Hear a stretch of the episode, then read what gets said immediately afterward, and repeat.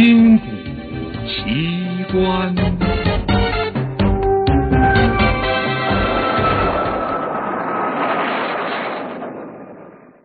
母亲的陷阱。罗夫太太年轻守寡，含辛茹苦的把唯一的儿子塞姆抚养成人。塞姆英俊高大，是母亲的命根子。然而，罗夫伤心的发现，儿子并没有好好做人，相反，变成了一个爱喝酒打架的街头小混混。一天夜里，罗夫被吉姆房间里传出的声音惊醒，他悄悄的摸过去一看，塞姆正往已经凿开的水泥地面下放进一个小箱子，又浇上水泥抹平，再把床移到上面。他惊恐不已，儿子肯定在干违法的事，可他不敢劝阻。塞姆性如烈火。他更不忍报警，他能眼睁睁的看着警察抓走他唯一的精神寄托吗？第二天早晨，电视上就爆出一条新闻：市里一家珠宝店被盗，警方初步认定为两人共同作案。罗夫想，儿子毕竟是其中之一，那另一个人是谁呢？从此。罗夫度日如年，惶恐不安。他知道灾难不定什么时候就会降临到儿子头上，可他却无能为力。不幸的事终于发生了，又是一个深夜，塞莫的房间里发出一声惨叫。罗夫失魂落魄的赶过去一看。塞姆倒在血泊中，他一下子昏了过去。警方立即展开调查，其结论是：一向名声不好的塞姆与同伙争斗致死。现场无杀手留下的线索，房间里一片狼藉，显然凶手试图找到什么。罗夫没有说出自己知道的情况，他还隐瞒了一个重要的事实：他在儿子的尸体旁醒来时，发现了半根手指头。儿子食指完好，这肯定是在搏斗中，儿子从凶手手上砍下来的。他甚至自始至终没流一滴泪，因为在那一刹那，他已下定决心。一定要亲自逮住凶手。凶手葬送了他唯一的希望，他也必须让凶手死在他手中。一位母亲的仇恨是非常可怕的。然而，罗夫并没有展开一丝一毫的调查。他仅委托房产交易商米德先生把他的房子卖掉。邻居们都很理解同情他。是的，这样一个伤心之地，将永远是母亲心中的痛。但是令大家不解的是，他为自己的房价竟标出了十万美元。而实际，这所房子又破又小，最多值四万美元。莫不是他受的刺激太深了？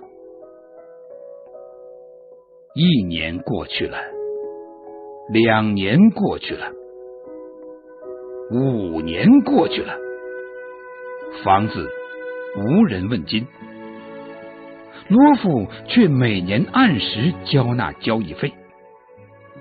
大家劝他。要么就卖掉，要么就把价格降下来，否则只是白花交易费。可罗夫竟似聋了一般，不理睬，一意孤行。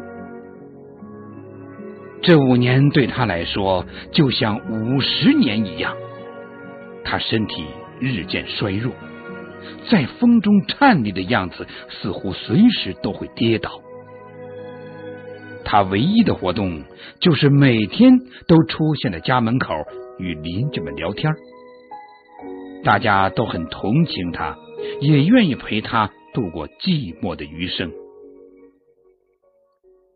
忽然有一天，交易上米德先生领来一位愿意买房子的卢瓦先生。米德先生一脸纳闷这世界真奇怪，有不可理喻的卖主，竟也有同样糊涂的买主。罗夫很高兴，颤巍巍的招呼客人坐下，又进屋磨蹭半天，端出茶和点心。他这儿已好久没有客人来了，他显得很激动，很客气，一个劲儿的劝客人吃点心、喝茶。两位客人不忍心看他的好意，就顺从了。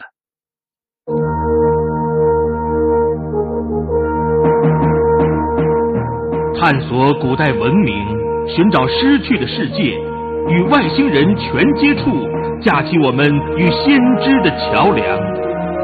打开神秘世界的大门，掀开世界神秘的面纱，金古奇观。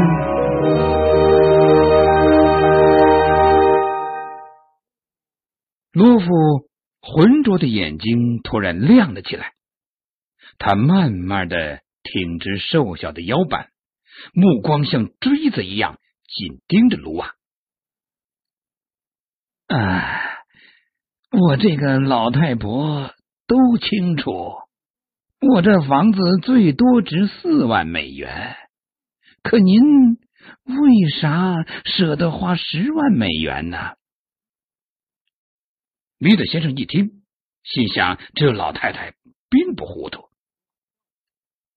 罗瓦笑了笑说：“呃，我生性爱清静，这房子周围的环境也不错。”好了，呃，咱们不说这个了，办手续吧。啊，呃，钱我都带着呢。罗夫冷冷的说：“啊，不忙，恐怕你另有原因吧？嗯，我敢断定，你就是杀害我儿子塞姆的凶手。”米德大吃一惊，卢瓦却镇静的一笑。呃，老太太，您乱说些什么？我一点也听不明白呀。罗夫也笑起来，笑得上气不接下气，好容易才止住了，又掉下泪来。他抽泣着说：“塞姆，妈妈今天终于逮住了凶手。”路瓦，为这一天，我等了五年啊！你为何不再耐心的等下去呢？啊！我至多再活一个月，就去上帝那儿找我的儿子了。我知道你会来的，因为你和塞姆共同盗窃的珠宝还没找到呢。你肯定猜到了，珠宝一定被塞姆深藏在我家里。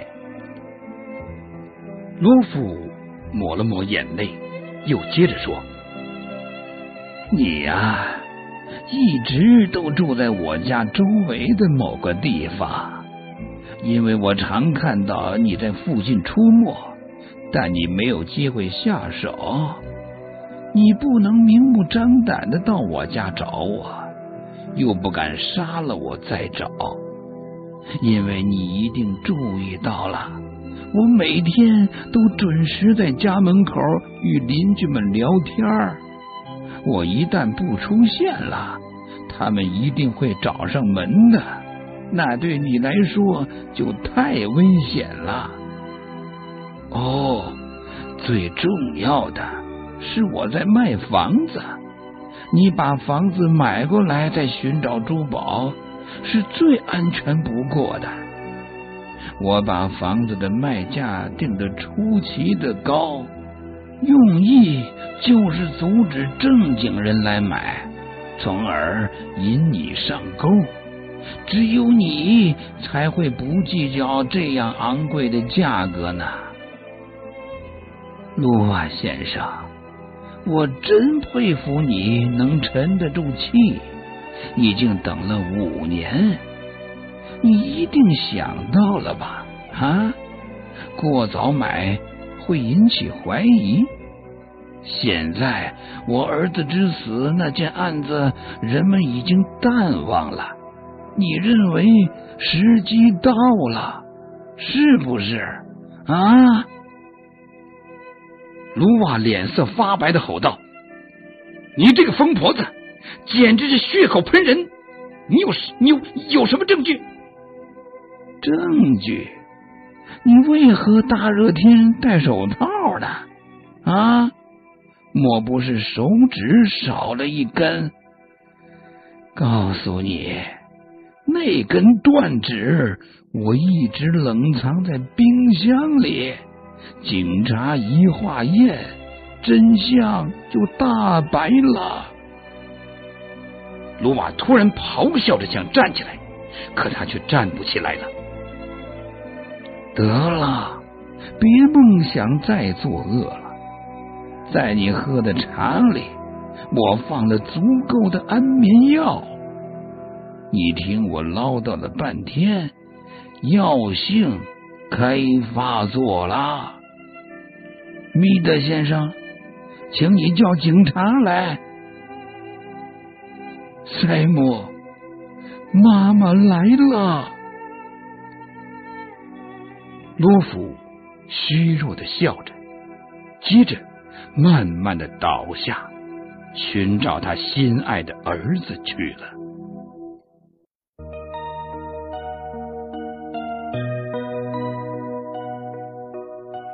您现在收听的是《金谷奇观》。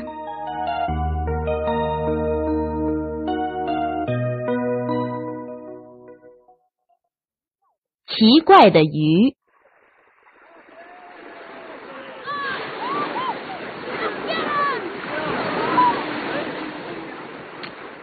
一天，阳光明媚，蓝色的海面上清风细浪，波光粼粼。一群孩子正在沙滩上戏耍，突然，一个男孩惨叫一声，昏倒在地。是谁伤害了这个男孩呢？是毒油。毒油是世界上最可怕的鱼之一，人们又称之为水下凶手。毒油体长一般在三十厘米左右，相貌丑陋。它的皮肤上分布着许多大小不等的疙瘩，和海滩中的礁石极为相似。平时，它喜欢栖息于浅水的礁石间，并将身体埋在沙泥中，只露出两只小眼睛，一动不动。人们即使站在它的身旁，也不容易发现。如果有人不小心踩在它身上，这条貌似老实的毒油会立即竖起背鳍上的十三根毒刺，刺入人的皮肤，然后射出毒液，使人迅速失去知觉。如果人身上的大血管被毒油刺伤，几小时内就会中毒死去。毒油平时总是静卧在沙石中，如果他发现身旁有小鱼小虾。也会用毒刺对付，不过当小动物近在咫尺时，它便会倏地跃起，一口吞下。我曾在一个鱼类生理学教授的实验室里看到过一个有趣的实验，在实验室的玻璃缸里养着一群红鲷鱼，这种鱼全身鲜红，腹部为银色，游动起来显得非常优美。红鲷鱼为群居性鱼类。你看，我在这只玻璃缸中放入八条红鲷鱼，只有一条是雄性，其他都是雌性。教授告诉我，他的助手又拿来一只玻璃缸。只见教授从缸中将那七条雌鱼捞出，放入另一只缸中。两个缸并排摆着，七条雌鱼照常欢快的游动着，因为他们能看见丈夫仍然像平时那样带领着这群妻妾游戏玩耍。突然，教授将那只装有雄鱼的缸拿走了，这些雌鱼顿时乱了阵脚，你撞我，我撞你的，一通乱游。但没过多久，雌鱼中个头最大的那条，竟像魔术似的变成了一条硕大的雄鱼。一时乱了方阵的雌鱼随之恢复了平静，仍旧游在丈夫的后面。为什么会这样呢？教授解释说，红鲷鱼喜欢过集体生活。每次都是几条或几十条一起活动，在这个小集体里，总有一条雄鱼掌管着大权。红鲷鱼呢，是一夫多妻制，众多的妻子有在丈夫的身后。一旦雄鱼死掉或者是失踪了，雌鱼中最强壮的那条便会马上变成雄鱼，再次充当集体的头领。那么，失去丈夫的红鲷鱼。怎么会由雌鱼变成雄鱼呢？原来，雄红鲷鱼能在水下发出一种特殊的光色，而雌鱼则对这种光色极为敏感。雄鱼身上的光色一旦消失，身体最强壮的雌鱼的神经系统首先受到影响，迅速发出信号。在体内分泌出大量的雄性激素，使卵巢消失，精巢成长，鳍也跟着变大，一条雄鱼就这样诞生了。其实，黄鳝也有这种变性的本能。黄鳝在幼年时期都是雌性，但是产过一次卵后，它们体内的生殖系统便会发生根本性的变化。卵巢变成精巢，雌黄鳝变为雄黄鳝，从此终生都是雌性。这种奇特的生理现象在科学上称为性逆转。有的鱼体内还同时存在两种性腺，如生活在墨西哥湾的石斑鱼，它的体内既有卵巢也有精巢。成熟后，体内既产卵又排精，精子和卵子互相结合，从而产生新的生命。我接到过这样一封信：我在深海里捕到了一条怪物，这个怪物嘴很大，头顶上长着一根很长的天线。是啊，在浩瀚深邃的大海里，生活着二十万种。千姿百态的动物，有的海洋动物长得很美，也有些动物长得青面獠牙。信中所写的怪物实际上是一种深海鱼，名字叫安康鱼。安康鱼的模样的确非常古怪，扁圆的头长得像个大磨盘，嘴也很大，里面有三排锐利的牙齿。最有趣的是，它的第一背鳍。变成了一个钓竿，在钓竿的顶端有个肉质的穗儿，这个穗儿就是安康鱼永不消失的钓饵。安康鱼很懒，经常把身体埋在泥沙中一动不动，但钓竿顶端的肉穗儿却在水中一刻不停的摆动着。这个肉穗儿还能发出红、蓝、白等各种光亮。在漆黑的海底世界里显得特别耀眼。生活在这里的其他小动物都以为这是条能发光的小虫，于是纷纷前来争食。等到这些小鱼游近，安康鱼就会迅速的张开大口，使水流形成一个漩涡，想捕食小虫的鱼儿霎时便流进了安康鱼的腹内。更奇怪的是，凡是被捕的安康鱼，看上去全都是雌鱼。那么，这种鱼是怎么传宗接代的呢？雄安康鱼一从卵里孵化出来，便急于寻找配偶。一旦找到了一条雌鱼，它会马上附着在配偶的头上、腮盖下或身体的其他部位。这个小女婿的唇和舌会逐渐同妻子的皮肤连接起来，最后完全愈合。有趣的是，这个小女婿除了生殖器官继续长大外，其他器官一律停止生长。这一系列的生理变化，使得小女婿只能永远附着在妻子的身上，过着寄生的生活，靠吸吮妻子身体里的血液维持生命。经过四五年后。这个小女婿与妻子同时往外排出精卵子，生出自己的子女。